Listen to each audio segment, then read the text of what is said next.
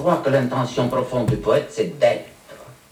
Et d'être selon les exigences que lui impose sa nature. Nachlese. Ein Corona-Podcast mit Sina Delano und Jodok Trösch. In der 19. Episode entdecken wir eine dystopische Schweiz. Wir lesen Christian Krachts Ich werde hier sein im Sonnenschein und im Schatten. Hallo Sina. Hallo Jadok, geht es dir gut? Ja, ja, ja, ganz gut. Ähm, heute war eine komische, schwüle Müdigkeit auf der Stadt. Ich weiß es nicht, es war alles so ein bisschen zäh wie Marmelade. Ja. Ähm, Ab, ab Aber ich mag das auch, Punkt. Ja, Mhm. ich finde auch so in die ersten paar Tage im Jahr, Mhm. wo die, wo diese eigentümliche gedrückte Mhm. Sommerstimmung kommt, äh, ist es noch spannend und außergewöhnlich, aber eigentlich äh, schwand mir auch schon wieder, schwanen mir schon wieder die Mühen des Sommers. Ich hatte heute das Gefühl, äh, es gibt solche Momente äh, über den Tag, wo, wo eigentlich die Außen- und die Innentemperatur nahezu gleich sind. mhm, mhm, Das mhm. führt zu einer ganz seltsamen Befindlichkeit, weil es irgendwie weder außen noch innen gibt. Man kann auch nicht mehr wirklich lüften, Luft ins Zimmer lassen, so. Äh, und ein bisschen habe ich heute eigentlich auch den halben Tag auf Regen gewartet, der nicht gekommen ist. Das ist wahr. Wobei, also ich werde dich ja jetzt mit Christian Krachts, ich werde hier sein im Sonnenschein und im Schatten, in den absoluten Winter bringen. Ich glaube, vielleicht ist es auch schon mein Aufschrei nach Kontrast. Ja. Wobei, nein, stimmt überhaupt nicht. Ich liebe den Sommer. Mhm. Ähm, und ich habe es heute auch sehr genossen, schon wieder ins kühlere Gebäude reinzukommen und quasi den Kontrast schon wieder auf die andere Seite zu spüren. Das Gebäude, das klingt fast, Mhm. als seist du aus dem Homeoffice ausgebrochen. Das ist wahr, ja. nee, ähm, du und ja, man hat mir ja das Büro zur Verfügung gestellt und ich genieße das jetzt in großen Zü in vollen Zügen. ja, ja, nee, dieser, dieser Hinterhof ist halt schon wunderbar und die Aussicht auf dieses mittelalterliche Haus da gegenüber, das für Hm. mich immer noch aussieht, als wäre es ein Hochhaus, einfach weil die eine Flanke so schmal und irrsinnig in den Himmel wächst Mhm. aus meiner Perspektive. Das erinnert mich dann immer so ein bisschen an Bruegel und den Turm von Babel und ich habe große Freude. Da bist du ja vor der perfekten Kulisse dann auch für deine Arbeit. Wie schön. Ja, ja, auf jeden Fall, genau. ja. Ah, nee, das war sehr schön heute. Ähm, und irgendwie werde ich dadurch auch tatsächlich sehr viel produktiver. Ah, ich beneide dich. Na, du darfst gerne auch mal kommen. Das, vielleicht besprechen wir das besser nicht im Podcast. Ja, das wäre doch eine Idee. Eine, eine Person. Sag mir noch ein bisschen, liest du alles von Christian Kracht? No, alles. Ähm, ich bin eigentlich jemand, der von niemandem alles liest. Für das bin ich viel zu neugierig. Ähm, ich habe tatsächlich das Buch, ich glaube, als erstes in die Finger gekriegt. Habe dann irgendwann ähm, Faserland gelesen mit großer Freude, äh, 1779, diesen Iraner-Roman Mhm. auch recht gut, ja, hat mir auch gut gefallen. Ähm, und es gibt aber auch Zeug von ihm, zum Beispiel dieses Imperium, das kann ich nicht ausstehen. Aber ich weiß nicht, ich mag einfach diese süße Fantasien sowieso nicht so sehr. Mhm. Ähm, also ich, ich bin kein Kracht-Fan, überhaupt nicht. Aber du bist eben doch einer der Sowjetfantasien, oder? Oder täusche ich mich ich glaube, da hast du mich schon eher erwischt. Also vor allem die Kombination aus Sowjetfantasie und äh, diesem, dieser Freude an der stalinistischen Selbstaufgabe, die sich bei Kracht ja immer mal wieder entdecken lässt. Mhm. Ähm, gerade auch in der Kombination mit dem Handlungsort der Schweiz. Ähm, das übt auf mich schon eine seltsame Faszinationskraft aus. Ähm, ich glaube, ich kann das wirklich nicht anders sagen. Ich habe dir vorhin schon gesagt, ich wüsste nicht, ob ich diesen Text genauso gerne mögen würde, Mhm. wenn ich nicht jeden der Orte, die hier beschrieben werden, in völliger Zerstörung, wenn ich nicht jeden dieser Orte in der Schweiz kenne und ich glaube, kennen würde. Und ich glaube wirklich, dass diese Verkehrung, dieses destruktive Element Mhm. in der Fantasie, um sich dann vielleicht auch daran zu erfreuen, dass es in der echten Welt tatsächlich nicht so ist und man alles wieder heil machen kann, das, das fasziniert mich schon. Mhm. Aber ich habe danach wieder reingelesen und habe auch einfach Freude an dieser Sprache. Ich kann's, also für mich ist gerade dieses Buch, ich werde hier sein im Sonnenschein und im Schatten, schon nahe an der Grenze zu einem gedichteten Roman. Also die, die Sprache ist schon unglaublich intensiv und ich, es ist schwer, das zu beschreiben. Das wäre doch dann eigentlich hm. jetzt gerade der Moment, um einfach mal ein paar Zeilen zu hören, oder? Ja, gerne. Also ich lese ähm, ziemlich vom Anfang des Romans und der Protagonist ist in einem winterlichen Bern. Die Gleise rechts und östlich des Bahnhofs verloren sich in sonnenbeschienener weißer Einsamkeit. Staubfeine, fast unsichtbare Kristalle überzogen die Straßen der Innenstadt. Der braungelbe feuchte Schmutz des lange vergessenen Sommers und des Kriegs war an den Hauswänden und in den Arkaden zu dreckigem Eis erstarrt. Schatten huschten über die strahlenden Kreuzungen, großgewachsene, hagere Neuberner Oberländer Bauern mit Astrachanmützen auf dem Kopf verwundete Soldaten unserer Armee, deren Gesichter mit Mullbinden bandagiert waren und deren hochgeklappte Ärmel, in denen einmal ein Unterarm oder eine Hand gesteckt hatte, mit Sicherheitsnadeln an die Schulterklappen befestigt waren. Blonde Mwanzas in viel zu langen zerrissenen Mänteln hüpften über das Kopfsteinpflaster, velofahrende Greiseln, die noch nie den Frieden gesehen hatten, fuhren winkend vorbei. Zerzauste Bettler stritten sich mit Hausieren um Schnürsenkel oder um Salz. Hunde dösten in der schwachen Wintersonne und erwachten nur, wenn der Kamion des Hundeschlachters, dessen Motorengeräusch sie sich alle genauestens eingeprägt hatten, um die Ecke bog. Es war notwendig, dass der Krieg weiterging. Es war der Sinn und Zweck unseres Lebens. Er war der Sinn und Zweck unseres Lebens, dieser Krieg. Für ihn waren wir auf der Welt. Ein Pferd stand unangebunden an einem Haus. Unendlich weit oben am Himmel sierte das Geschoss einer deutschen Langstreckenkanone von Norden kommend nach Osten. Manchmal fielen sie herab und schlugen bei uns ein. Es war reiner Zufall, wiewohl man natürlicherweise erst den Einschlag wahrnahm und dann das Geräusch des sich nähernden Geschosses. Eine Abteilung welcher Soldaten stand vor einem Wohnhaus und bewarf sich mit Schneebällen. Als die Soldaten mich kommen sahen, ließen sie den geformten Schnee fallen und strichen sich mit klammen und geröteten Fingern rasch vorne die Mäntel glatt. Es waren fast noch Mansas. Sie salutierten. Ich erkannte einen von ihnen. Er hatte persönlich einem gefangen genommenen deutschen Soldaten in Chur nachdem sie ihn ausgezogen hatten, seine eigenen Epauletten an die nackten Schultern genagelt mit einem Holzhammer. Danach war der Deutsche, verblutend, wimmernd und halb verrückt vor Angst, an einen, an einen Lindenbaum gebunden und erschossen worden. Das Als ich, ist ja, furchtbar. Es ist unglaublich furchtbar.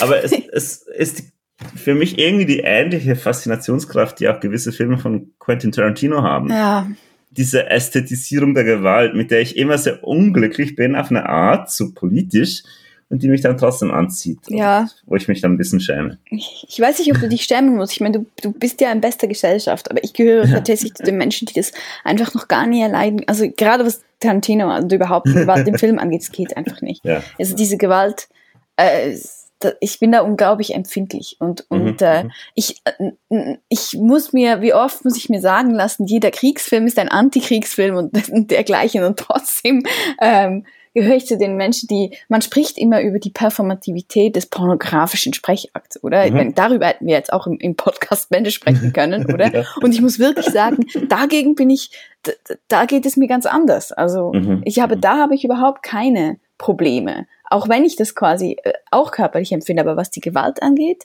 Und ich glaube, hier, aber ich, ich überlege gerade, ob, ob es die Tatsache, dass es sich auf die Schweiz bezieht, mhm. äh, ob es das schlimmer macht. Ich glaube es nicht. Also ähm, mhm. nicht direkt. Es, es macht das Ganze irgendwie ähm, grotesker, traumartiger, mhm. mhm. oder? Also, oder albtraumartiger vielmehr, oder? Ähm, weil es tatsächlich, ähm, man hat das Gefühl, es werden eigentlich fast schon Bausteine äh, eine, eine, eine Topic de, der Kriegsgewalt, des, mhm. Kriegsverbrechen hier einfach auf eine Szenerie gelegt, die, ja, ja. die zunächst einmal, und, und da beginnt ja schon irgendwie, beginnt man, begibt man sich schon aufs Glatteis, oder? Also die gewissermaßen dafür gar nicht gemacht ist, oder? Also dieses Skandalon zunächst einmal, mhm. sich eine Schweiz vorzustellen, in der nie, niemand je etwas anderes als Krieg gekannt hat, oder? Mhm. Also mhm. diese vollkommene Verkehrung, oder, der, der, der Realität. Na, ich glaube, was das vielleicht wirklich Entscheidende ist, ist hier der Schnee und halt auch die Schweiz. Also durch quasi die Vorstellung der Reinheit, der Unversehrtheit der Schweiz quasi von allen Kriegen unbeschadet geblieben. Und ich glaube, gerade darum ist der Kontrast halt so stark. Mhm. Ähm, ich finde es aber dann doch auch irgendwie, ähm, also abgesehen von diesen, ja, schon inhaltlichen äh, Grässlichkeiten, also da, da ist da schon eine, eine, eine, eine Poesie des, des Bösen, des, des Dreckigen drin. Also der braungelbe, feuchte Schmutz des lange vergessenen Sommers und des kriebswarmen Hauswände in den Arkaden zu dreckigem Eis erstarrt. Hm. Also ich finde das schon großartig. Das find, der Satz ist mir auch mhm. aufgefallen oder mhm. diese Wendung. Dann aber auf der anderen Seite gibt es viele äh, sperrige technische äh, Kriegsworte, halt mhm. Kriegsgerätsworte, mhm. die mir so gar nicht quasi zum Poetischen zu passen scheinen und die ich eben höchstens mit so einer, äh, und ich, das ist natürlich irgendwie ein, ein äh, naheliegender, dann auch fast schon wieder äh, refrainartiger Vorwurf, wenn es um Kraft mhm. geht. Ich kann die dann irgendwie tatsächlich eher mit, mit, mit Autoren wie Ernst Jünger oder so verbinden mhm. und, und dann wird mir eben auch gerade wieder unwohl, oder? Weil ich das verstehe ich auch und ich kenne ja auch dieses Unwohlsein ähm, sehr gut. Ähm, was ich auch sehr faszinierend finde, ist Krach, der ja eigentlich schon Deutscher ist, aber halt in der Schweiz in so einem Privatgymnasium, also deutsche Aristokratie, könnte man so sagen, äh, wie er dann doch diese Schweizer Worte in den Text hinein montiert. Ich, ich war gerade erstaunt, ich wusste nicht, dass er tatsächlich äh, Deutscher ist. Und doch, doch, also soweit ich das weiß, ist er weil das, also, äh, das sind überzeugende Helvetismen drin, oder? Mhm, sehr, ja. Also Velo und Camion sind nur die, die auffälligsten, genau. sagen, oder? Mhm.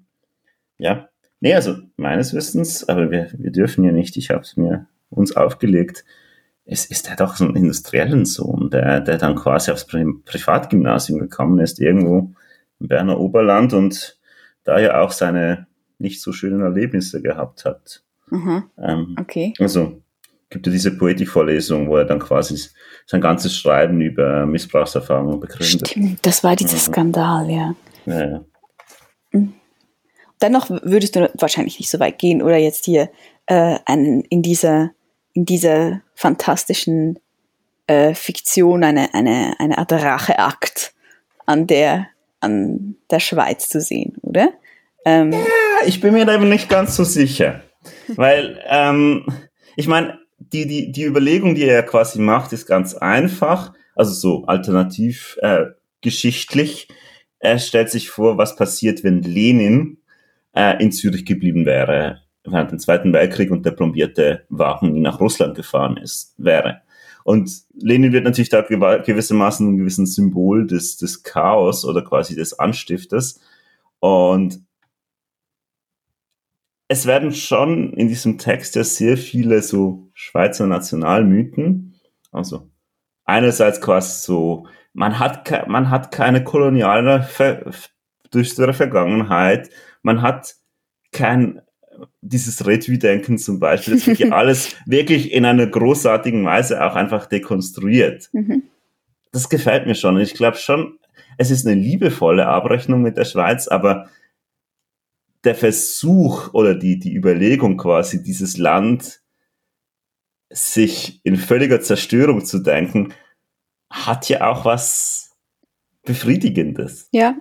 Eben, also ich wollte gerade sagen. Die ganzen also, Spießer da quasi mal endlich, äh, ja, also mhm. es, es passiert mal endlich was hier. Mhm. Ähm, ja, natürlich. Also es ist zunächst einmal deshalb, es ist ja auch klar, oder? Also liebevolle Abrechnung ist ja auch ein wunderschönes mhm. Oxymoron, oder? Also mhm, mhm. ähm, und zunächst einmal ist das natürlich äh, natürlich auch die Lust irgendwie die, die Herrn und Frau Schweizer in ihren vielleicht nicht einmal äh, eingestandenen äh, Überzeugungen oder und gehegten mhm. in ihrem gehegten Selbstverständnis im Grunde zu erschüttern, oder? Auf ähm, jeden Fall. Ja. Genau das, was du ja. vorhin auch mit diesem mit diesem Symbol des Schnees in Verbindung gebracht mhm. hast, oder? Diese die die unangetastete Integrität, oder? Mhm. Äh, es ist tatsächlich etwas, was einem auf einem, also ob man es will oder nicht, frappiert und, und zur, zur Selbstreflexion auch zwingt, mhm. oder? Also, äh, und sei es nur darauf, wie, ähm, auch wie eigentlich außerirdisch wir Schweizerinnen und Schweizer doch tatsächlich leben in dieser ach so heilen Schweiz, in dieser Welt. ja, ja. Also tatsächlich, oder? Weil mir auch wirklich auf diesen, mit diesen ersten Absätzen so klar geworden ist, dass das zwar anschauliche, eindrückliche Literatur ist, eine, eine, eine zweite Welt gewissermaßen, die, die bedrohlich real wird und dass ich trotzdem hier von etwas lese, wovon ich mir keinen Begriff machen kann. Ja. ja. Das, äh, das ist das, was mir fast am meisten zu denken gibt. Dass einem mhm. diese, gerade durch den kühnen Perspektivismus irgendwie hier, dieser, dieser fantastischen Fiktion, einem so, so klar wird, wie, wie beschränkt man selber auch ist in, in, in dem, was man sich vorstellen kann. Und ich glaube, es schreibt schon auch gegen diese Schweizer Selbstgerechtigkeit an. Okay. Also bei uns hätte das nie passieren mhm. können. Ähm, also quasi dieses Selbstverständnis, dass es auch immer gut kommt in der Schweiz mhm. und ähm, dass natürlich die Deutschen dann zweimal durch Belgien marschieren und nicht durch die Schweiz mhm. äh, und so weiter und so fort. Also quasi, das ist ja etwas Ähnliches wie dieser Glaube, was jetzt die Corona-Krise angeht, mhm. wo wir auch immer einfach dachten, ja gut, also so diese großen Gefahren, die sind immer anderswo. Mhm. Die ziehen, die werden immer an uns vorbeiziehen und wir können uns ganz sicher sein, mhm dass es uns nie trifft.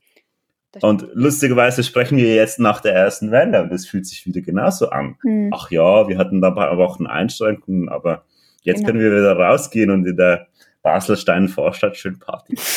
Ja, eigentlich beginnt die Diskussion natürlich auch erst jetzt, oder? Also mhm. während irgendwie wir mit, mit, mit kaltem Schauer oder vielleicht auch, wenn man das böse formulieren will, mit wohligem Schauer über dem Rücken, mhm, mhm. in den Zeitungen lesen, dass der, der ganzen Welt die, die schlimmste Rezession bevorsteht, die es, wenn nicht überhaupt so, dann wirklich seit, seit bestürzend langem gegeben hat, kommt man ja als Schweizerin nicht umhin, sich irgendwie zu denken, so wird es im Rest der Welt sein, aber nicht in der Schweiz.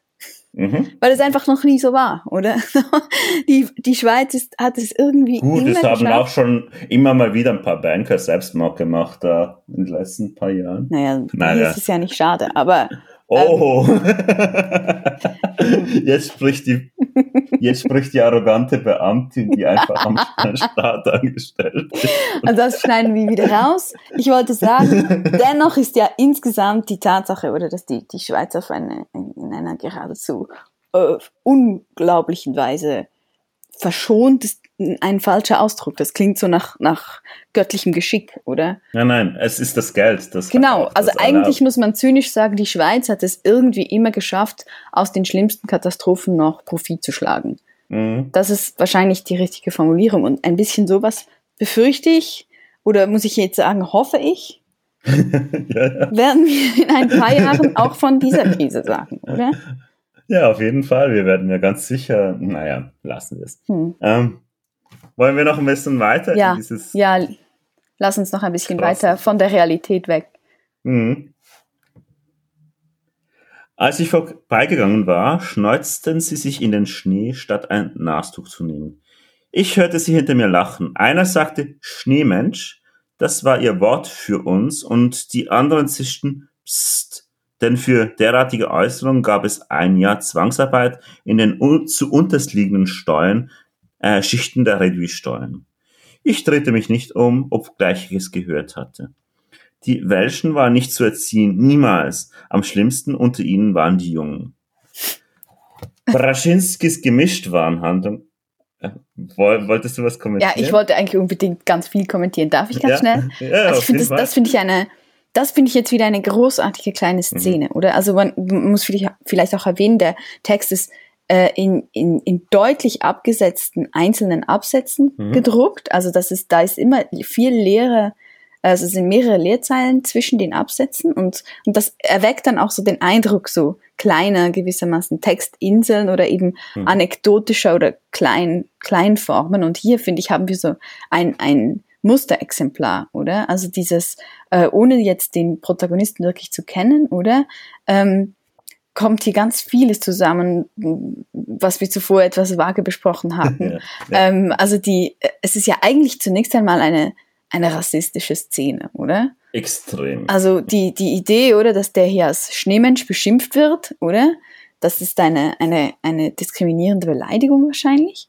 Ähm, und, und, und dann in dem Moment, äh, wo man im einen Moment Sympathie empfindet für den, für den Beleidigten, Mhm. folgt dann quasi im selben Satz, ähm, also es, es sind Arbeitslager eingerichtet, oder? Mhm. Für diejenigen, die sich, die sich eine solche Redensfreiheit erlauben, dann Und- kippt die Sympathie wieder. Und der Herr Parteikommissar, so wird er nämlich eingeführt, Aha. hat, hätte die Kompetenz, diese Leute dahin zu stecken. Genau, Ja. genau. Ja. Und dann, und das ist eigentlich das, das, die, die große Pointe des Ganzen, oder? Kommt zuletzt dieser, dieser lapidare Satz, die Welschen waren nicht zu erziehen, niemals. Am schlimmsten unter ihnen waren die Jungen. Was natürlich auch schon wieder fast ein Widerspruch ist, weil wenn die Jungen schlimmer sind als die Eltern, scheint ja schon ein Prozess des Erziehens, wie auch immer, wie gewaltsam auch immer passiert zu sein. Und in dem Moment, wo man irgendwie hier, ohne dass man es will, einen Anflug von verständnisvollem Lachen verspürt, ist man beim eigenen Rassismus ertappt, oder? ja, ja, ja. ja. Das, Das das, finde ich sehr bemerkenswert, diese, Mhm. was sich da quasi zwischen den Zeilen ähm, abspielt. Mhm. Auf jeden Fall. Ich, habe, ich, ich musste einfach auch lachen, weil, weil die Welschen mir über die letzten zwei Monate ungewohnt nahe gekommen sind, weil tatsächlich äh, äh, im, in den langen Erlen im Park, wo ich immer bin, sind tatsächlich Mhm. fast ausschließlich äh, Roman-Rekruten stationiert. Ah, ja. Weiß nicht warum, aber das, da stehen jetzt einfach seit bald seit zwei Monaten irgendwie diese armen äh, welschen Rekruten rum. Aber sie grüßen freundlich, aber äh, Ja, das ist wahr. man merkt ihnen auch an, dass sie sich irgendwie die Zeit mit, mit allerlei Blödeleien vertreiben müssen. Äh, und das ist mir jetzt auch ein bisschen in den Sinn gekommen, als da stand, die Welschen sind nicht zu erziehen. Wobei sind sie noch da? Also, Die sind jetzt weg, nein. Ähm, ja, ja, sie sind seit einer Woche weg, oder? Seit letzten Freitag. Seit letzten Plus- Freitag, genau. Ja, ja. Ähm, jetzt sind wieder die, die Polizeistreifen da. Ach, wirklich? Mhm. Ja. Also ich habe das Gefühl, ich hatte einen sehr netten Schwarz ähm, mit einer Bewohnerin auf der anderen Seite der Grenze Mhm. letzten Freitagabend. Und da waren ja die, die Grenzblockaden zumindest mal wieder so geöffnet. Die Schilder hingen immer noch, dass es verboten sei. Genau. Ähm, und sie hat sich dann für drei, vier Meter in die Schweiz gewagt und ist dann wieder nach zehnminütigem Gespräch äh, ihrer Wege gegangen auf der deutschen Seite. Ohne dass etwas passiert wäre. Ohne dass irgendjemand aus den Büschen hervorgesprungen Mhm. war. Ja, ja, ja. Ja, ich habe dann am Samstag anderes beobachtet. Also am. Samstag haben sie doch einige, einige übermütige Joggerinnen und Jogger und so dann wieder doch kontrolliert und, und äh, nach ihren Gründen befragt. Und äh, einige hatten sogar dieses alberne Papier dabei, ähm, andere nicht, was dann wohl ein bisschen teuer wurde. Aber Na, wirklich? Ja. Hm. Aber äh, ein bisschen ist es natürlich auch, äh, obwohl wir jetzt wieder bei einem Thema sind, das wir auch schon besprochen hatten, de, nämlich der Unvergleichbarkeit der, der jetzigen Situation zu irgendeiner Kriegssituation. Und trotzdem ist es einfach seltsam, die Präsenz, also der, die, oder bis vor kurzem die Präsenz des Militärs in den, gerade in diesen, in diesen äh, Freizeit äh, Orten eigentlich. Ja, ja, ja. Und, dann, und, und ich kann nicht umhin, irgendwie jetzt auch beim Lesen eines solchen Textes an, daran zu denken, auch, auch weil es mir wieder so bewusst gemacht hat, dass dies, weil ich es gar nicht kenne, weil mir alles, was irgendwie mit, mit Krieg zu tun hat, so glücklicherweise so furchtbar fremd ist, Mhm. Ist mir so vieles daran gelegen, dass diese Situation bald vorbei ist. Und, und Das auf jeden Fall. Wobei, also was ich halt schon auch in, in der Schweiz halt immer so schizophren auch finde, ist, ähm, gerade weil nie Krieg ist, dass sich die Leute immer so permanent dann doch mit Krieg beschäftigen in ihren Köpfen. Also ich meine, es gibt ja kaum ein Land, das sich so sehr darauf vorbereitet, jetzt in den Krieg zu ziehen, äh, wie das die Schweizer tun. Und ähm, das irgendwie fast schon zu einem permanenten Denken gemacht haben, worüber ich manchmal auch, das muss ich schon auch sagen, gar nicht immer so unglücklich bin. Also ich meine, das hat schon auch irgendwann etwas Schönes zu wissen. Ja gut, also wir hätten für 114 Prozent der Leute Schutzbunker, wenn mal der Atomkrieg ausbrechen würde, nur um sich dann daran zu erinnern, dass man nachher nicht mehr nach oben gehen will, weil wieso auch? Dass Ähm. das alles auch nur funktioniert, wenn der Böfei hoffentlich während der Bürozeiten angreift, sonst sind wir nämlich nicht da. Und dann hilft auch das Schutzkonzept nichts, wenn sie uns dann erwischen. Das ist wahr. Nee, aber ich finde das wirklich auch mehr so psychoanalytisch gesprochen, recht schizophren. Also es ist quasi, so die Schweizer Haltung wäre quasi die, die permanente Auseinandersetzung mit dem, was, also mit dem Tod in einer gewissen Weise, ähm, gerade weil die Idylle da ist. Ähm, das, das, das müsste man sich schon nochmal ein bisschen, also ist das eine Angst vor dem Verlust oder ist es ein Versuch, irgendwie vorbereitet sein zu wollen? ähm, und sich dadurch quasi irgendwie Sicherheit zu geben. Das ist die Extremform der Idyllik, oder? Es ist Ja. das, das nicht nur das sich äh, behaglich machen in einem kleinen Raum, sondern das sich regelrecht einmauern in einem luftdichten Schutzbunker, oder? Aber das zerstört ja die Idylle vollständig. ja, ich weiß ähm, es nicht. Also, äh, Also, ja. Ich finde schon, ja, aber ich glaube, es gibt da wirklich, das ist etwas so, das ist so unterschiedlich. Also ich gehöre ja zum Beispiel auch nicht zu den Menschen, die irgendein Gefühl von erhöhter Sicherheit verspüren, wenn irgendwo bis an die Zähne bewaffnete Soldaten herumspazieren. Im Gegenteil. Mhm, mhm. Das erhöht für mich die Bedrohung. Natürlich kann man sagen, gut, das ist äh, die schiere Ignoranz, oder? Äh, aber, aber trotzdem, also ähm, das, äh, da glaube ich, sind die, die, sind die Psychen individuell. Und für viele Mhm. Leute, glaube ich, ist einfach die, die Vorstellung äh, eines äh, der Absicherung an sich, oder?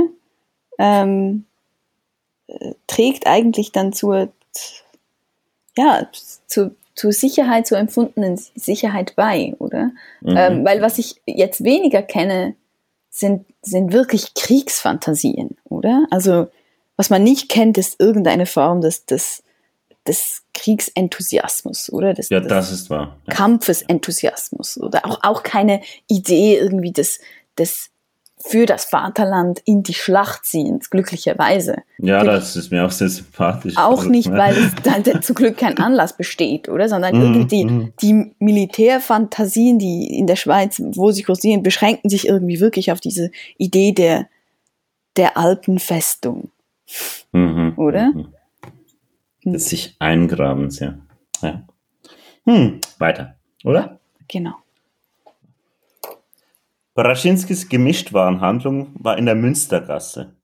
Er würde erst um 8 Uhr öffnen, also lief ich eine Weile unten am Ufer der Aare entlang und beobachtete etwas, das wie ein großes Stück Treibholz aussah, welches braun und verloren aus dem eisigen Wasser des Flusses ragte.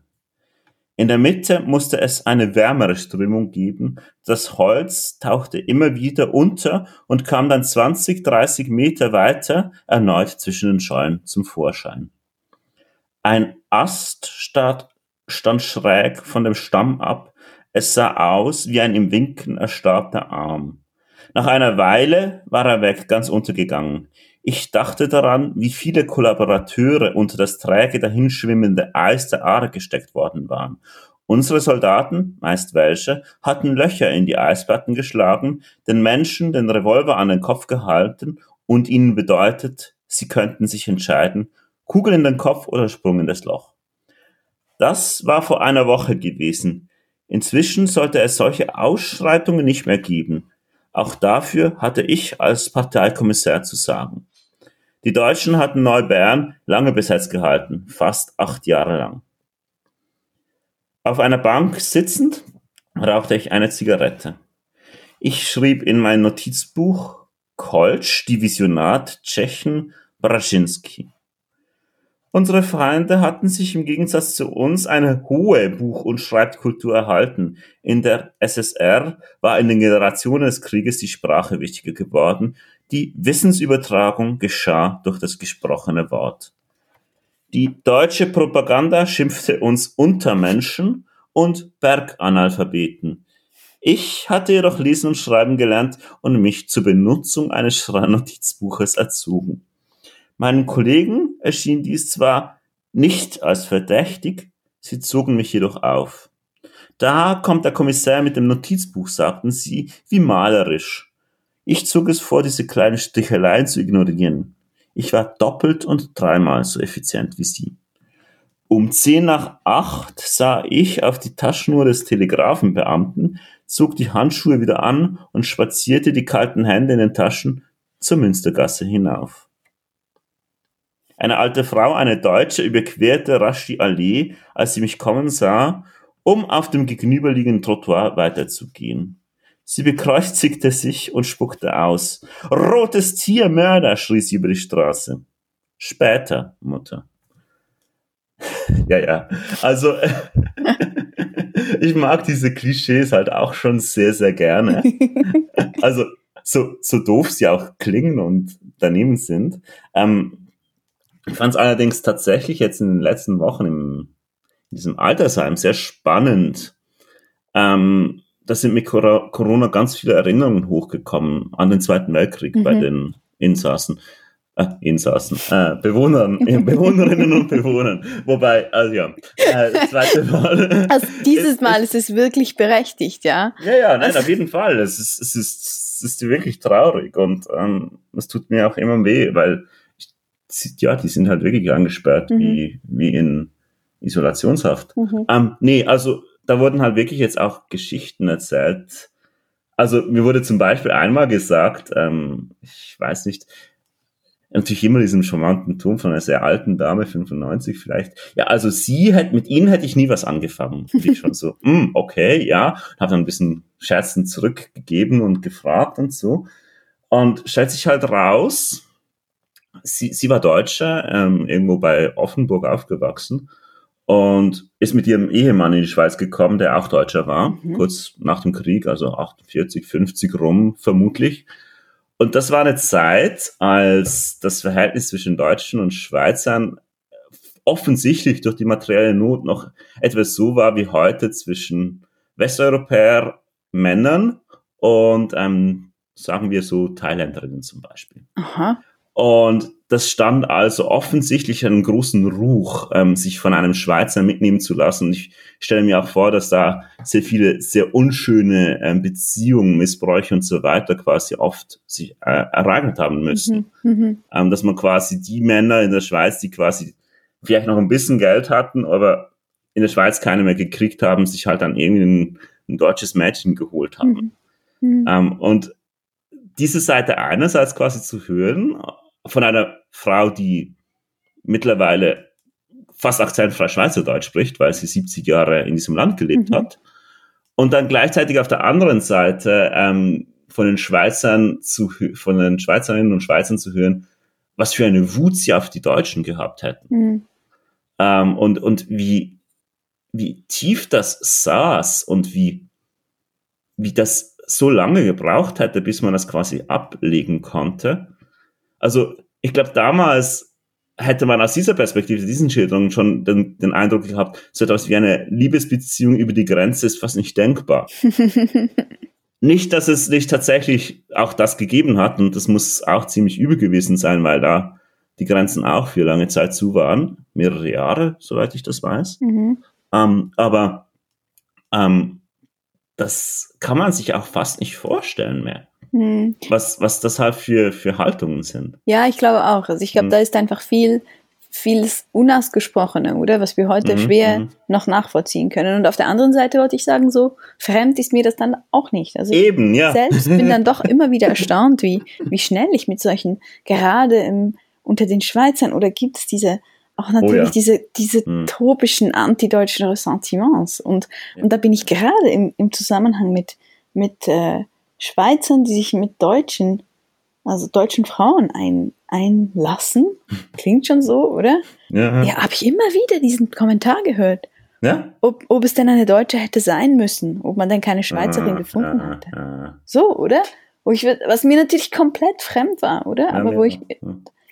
das ist, ja, das sind dann diese sehr unangenehmen Seiten, oder? Also, wo, Mhm. aber wo ich aber gleichzeitig auch immer wieder mir dann selbst mahnend sagen muss, dass mein, mein Kosmopolitismus natürlich die Haltung einer, einer viel zu privilegierten ist, oder? Ein, ja, ähm, Ja. Also bevor ich mich quasi urteilend oder, oder verächtlich über, über, über die solcherlei äh, empfundene Unterschiede oder Mhm. erhebe, meine ich, oder dass man sich dessen bewusst sein muss, oder dass das, ich glaube, der, unser Kosmopolitismus, den Mhm. gerade wir irgendwie an der, an der äh, Uni sowieso noch in besonderem Mhm. Maße auch, auch leben, auch wirklich aufrichtig empfinden, oder? Also ich, ich habe dir viele Male gesagt, wie sehr mir Europa fehlt jetzt in diesen, Ja, in diesen Monaten, oder? Das ist nicht Mhm. die Realität äh, aller. Wobei es schon zumindest die Basler Realität für Ja. viele ist. Also ich glaube, das ist schon auch nochmal etwas, was auch unglaublich schwer ist, anderen Menschen beizubringen, Mhm. gerade auch jetzt. Wie weit man nur gehen muss, bis die Grenze kommt. In jede Richtung. Ja. Ähm, und äh, dass halt die Stadt tatsächlich einfach nicht endet, wo die Grenzen sind. Mhm. Und dass die Stadt nicht nur in der Sch Schweizer Sch- Seite der Grenze, quasi in der Stadt von Deutschen, Franzosen und Schweizern bewohnt wird, sondern dass die Stadt sich einfach über die Grenzen ausdehnt. Mhm. Und also zumindest in, in diesem idealen Gebilde auch nicht Basel ist, sondern etwas Größeres, das Lörrach und Weil und Saint-Louis und was auch immer auch Das noch einschließt. Dreiländereck, genau. Ja, klar, genau.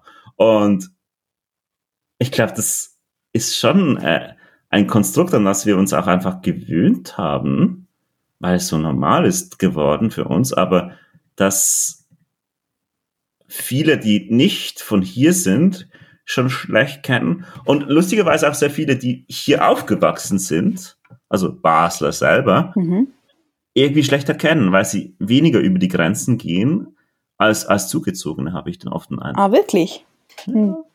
Also Spannend. kommt immer so ein bisschen drauf an, aber also ich meine, du bist ja auch jemand, die immer mit dem Fahrrad irgendwo in, in vor allem in Deutschland unterwegs ist, ein Ja. bisschen weniger im Elsass, glaube ich. Mhm. Aber ich, ich habe schon so viele Basler mitgenommen an schöne Orte wie die Petit Gamach, Alsacien. Mhm. Und die kannten das einfach nicht. Obwohl, sorry, hallo? Es Mhm. ist 20 Minuten von, von, von deinem Haus weg. Ja, genau. Ähm, Das ist das Und- bekannte Phänomen, oder dass man auch Ja. aus, aus, zum Beispiel aus anderen Großstädten der Welt kennt, Mhm, oder dass dann ja, die Menschen, die dort aufgewachsen sind, nie aus ihrem Quartier herauskommen, oder? Mhm. Ja. Mhm. Nee, aber also klar, also das ist schon etwas, was unglaublich wertvoll ist, wobei auf diesem, dieser Text, um da wieder ein bisschen zurückzukommen, ja in einer komischen Weise auch sehr kosmopolitisch ist. Da Mhm. tauchen viele Afrikaner auf, eben die, die Tschechen, die, die, die Schweizer natürlich und die Welschen als irgendwie unterschiedliche, was auch immer. Also das, das ist ja irgendwie dann auch in einer ganz ungewohnten Weise, die vielleicht am ehesten an den 30-jährigen Krieg erinnert, auch so ein durcheinandergewürfeltes Völkergemisch. Mhm. Aber ich würde Ähm, jetzt hier durch natürlich. den Krieg ja, genau. mit dem großen einen Feind und das sind dann halt eben wirklich die Deutschen. Eben. Also da muss man natürlich unterscheiden, oder? Das ist nicht dieser fröhliche, heitere Kosmopolitismus Nee, nee, nee. eines äh, grenzüberschreitenden Hedonismus, oder Ja. den wir irgendwie leben, sondern, Mhm. sondern natürlich irgendwie auch jetzt gerade in dieser konkreten Fiktion, das ist der äh, die Völkerverbrüderung der sowjetischen Ideologie, oder? Also Mhm, so mhm. dort, wo es noch positiv ist, oder? Äh, und ansonsten ist es natürlich auch, wo das vielleicht jetzt eine etwas problematische Wendung ist, das ist natürlich auch das Kriegsszenario schlechthin. Also wenn wir zurückkommen auf, auf die, auf das äh, Phantasma der, der Integrität und der Abgeriegeltheit, oder, das in der Schweiz immer noch fortlebt, oder? Dann ist natürlich die, äh, das plötzliche, die plötzliche Präsenz der Fremden, also fremder Menschen, Mhm. oder? Ist natürlich, grenzt natürlich, oder bereits Mhm. an ein, an ein Kriegsszenario, oder? Ja. Wobei, also ich schon diese Szene mit der Aare und dem Eis, das darauf treibt, ähm, das ist wirklich, ich glaube, das ist die komischerweise doch auch irgendwie fast prägendste Szene des ganzen Buchs für mich, also die sich am ehesten Mhm. eingeprägt hat. Und ich glaube, da ist wirklich dann der persönliche Bezug zu diesem Fluss Mhm.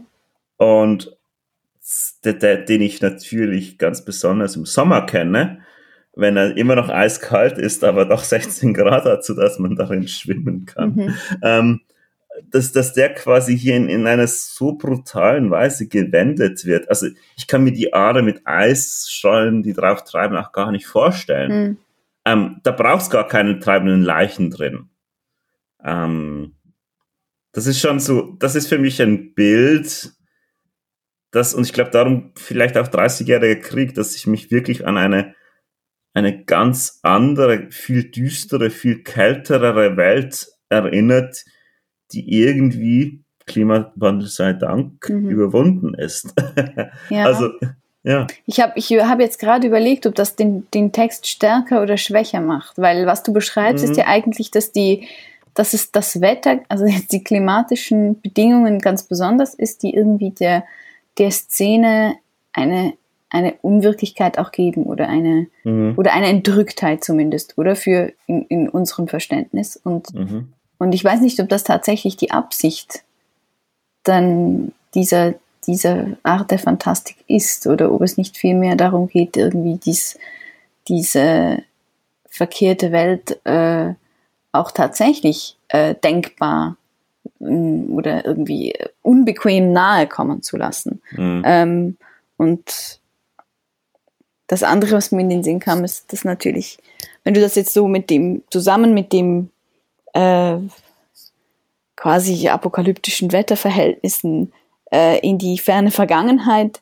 schiebst, das leuchtet mir ein und auf der anderen Seite wurde mir jetzt auch wieder bewusst, wir sprechen wieder von der Schweiz. Ähm, und für die Schweiz scheint uns das vollkommen unvorstellbar. Und eben in, in einer seltsamen Weise eben traumhaft grotesk Mhm. oder die Aare. Und dann hat Ja. man dort so furchtbare Dinge gemacht. Und, und das aber natürlich äh, gerade unsere Nachbarländer, also unser Nachbarland Genau, insbesondere, solche oder? Orte haben. solche Orte ja, hat, ja, ja. wo tatsächlich solche un unfassbar grausamen Dinge passiert sind, oder? Mhm. Äh, und wo, wo man irgendwie jetzt in dieser eigentümlichen Ambivalenz leben muss, dass, Mhm. dass einerseits ja dieser Ort äh, fortbesteht und, und kein, kein tabuisierter Ort in dem Sinne bleiben kann, Mhm. weil dort Menschen weiterleben müssen, die auch ein Recht haben auf eine, Mhm. Mhm. ein Leben, das zu, zumindest nicht die ganze Zeit, oder? Überschattet wird von, Ja. von den Dingen, die da geschehen sind. Und auf der anderen Seite darf diese, darf gewissermaßen die, die Blutspur oder so, die sich, Nicht äh, vergessen. ja, Das, das darf nicht ganz verschwinden, oder? Mhm. Äh, und, und auch da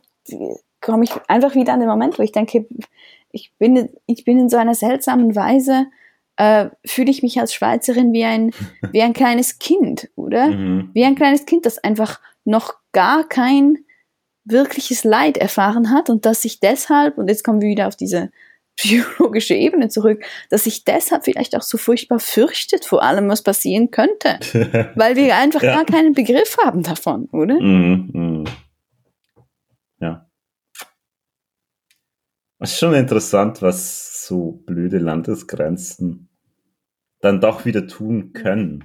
Wobei auf der anderen Seite ich schon denke, dass wir als Deutschschweizer vielleicht auch noch mal in einer ganz komischen doppelten Schizophrenie Mhm. drin sind, weil wir zumindest ja diese ganzen Einschränkungen, die du gemacht hast über intellektuelle Elite und tralala, äh, privilegiert, privilegiert und so mal gemacht, dass wir quasi sowohl am deutschen Diskurs teilhaben und ich glaube, den ab und zu auch sagen wir jetzt, wenn wir in Drittstaaten sind, äh, in Spanien zum Beispiel, auch irgendwie nach außen tragen, weil wir da plötzlich dann doch was Deutsche sind. Mhm. Ähm, also, dass wir da irgendwie teilhaben und dass ich auch verarbeiten und mitdenken und gleichzeitig natürlich eben doch nochmal eine ganz andere schweizerische Perspektive auf die ganzen Geschehnisse haben. Mit den eigenen würde ich jetzt aber auch ergänzen Schulden, mhm. die man auf sich geladen hat. Ähm, das scheint mir schon entscheidend zu sein. Und also ich, ich, ich genieße das auch in einer gewissen Weise dann in gewissen Konstellationen, dass ich so eine hm, doppelte Außenperspektive habe auf das Weltgeschehen. Also für mich stellt sich das immer mal wieder so dar, als wären das quasi so konzentrische Zirkel, mhm. ähm, medienmäßig quasi Hollywood oder von mir aus auch New York City, quasi so mal als den der westlichen Welt, an der Deutsche und Schweizer und die meisten, die quasi irgendwo in Mitteleuropa leben, sich irgendwie quasi partizipieren und dann schaut man diese, hat man irgendwie, kriegt man mit, was da im amerikanischen Wahlkampf läuft und, und schaut sich diese Late-Night-Shows an und so weiter. Mhm.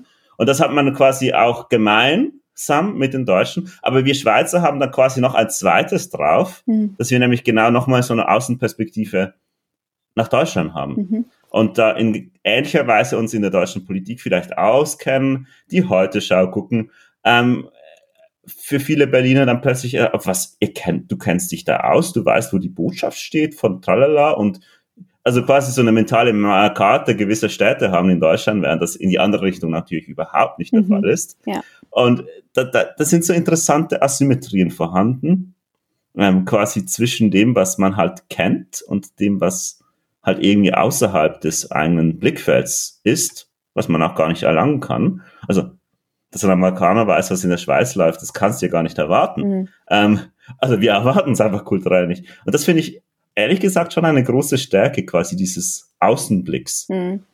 Ich, ich, ich empfinde das genauso. Also ich kann dir, ich, ich, du sprichst mir aus dem Herzen. Also diese, diese Idee der, äh, des glücklichen, fast schon archimedischen Beobachterstandpunktes, oder? Wo man rundherum blicken kann, mhm. äh, ohne wirklich selber impliziert zu sein. Ähm, das ist ein, ein unglaubliches Privileg. Ähm, und zugleich aber ist es natürlich auch diese, dieses Außen vor, ja, ja, das, ja, ja, das dann um, umschlagen kann, oder? In, in äh, äh, jetzt bei gewissen Menschen auch allerlei Minderwertigkeitskomplexe, oder? Oder in eine, ähm, äh, in ein Gefühl der äh, des Außen vor gelassen Seins und und äh, der oder dann auch wieder des des Hochmuts, oder der der der Sonderstellung oder die man. Das einerseits und ich glaube, oft fühlt man sich halt auch nicht so involviert und lässt es halt außen an sich vorbeiziehen. Mhm, genau. Auch das scheint mir ein Nachteil zu sein. Das war jetzt ein Gespräch, das, wo ich behaupten würde, das Gespräch war besser als das Buch. also ich bin ehrlich gesagt jetzt nach dem Wiederlesen ein bisschen enttäuscht. Ähm, war auch recht lange unschlüssig, ob ich es bringen will. Ähm, aber mir hat es mal wirklich große Freude, ein, ein Eindruck, glaube ich, ist das Wort, dass, dass, dass ich ähm, sagen muss, Eindruck hat mir das Buch mal gemacht und es war jetzt toll, das mal wieder in den Händen zu halten. Das auf jeden Fall. Es bietet offensichtlich äh, viel Gedankenfutter. Äh, mhm. äh, ein Buch ist eben doch wie ein Spiegel. Auf jeden Fall. so ein bisschen. Ähm, und natürlich werde ich jetzt für die nächsten paar Tage zumindest diese diese Aare mit dem Eis nicht mehr den, aus dem Kopf bekommen. Und das ist schon ein starkes Bild. Ein sehr starkes Bild, ja. Und das wird sich irgendwie seltsam zu den hier äh, immer schwüler werdenden, immer heißer werdenden äh, Sommerstadttagen fügen. Ja. ja. Danke. Oh, wir hören uns wieder. Ja. Tschüss. Tschüss. Mach's gut. Das war Nachlese mit Sina Delano und Jodok Trösch.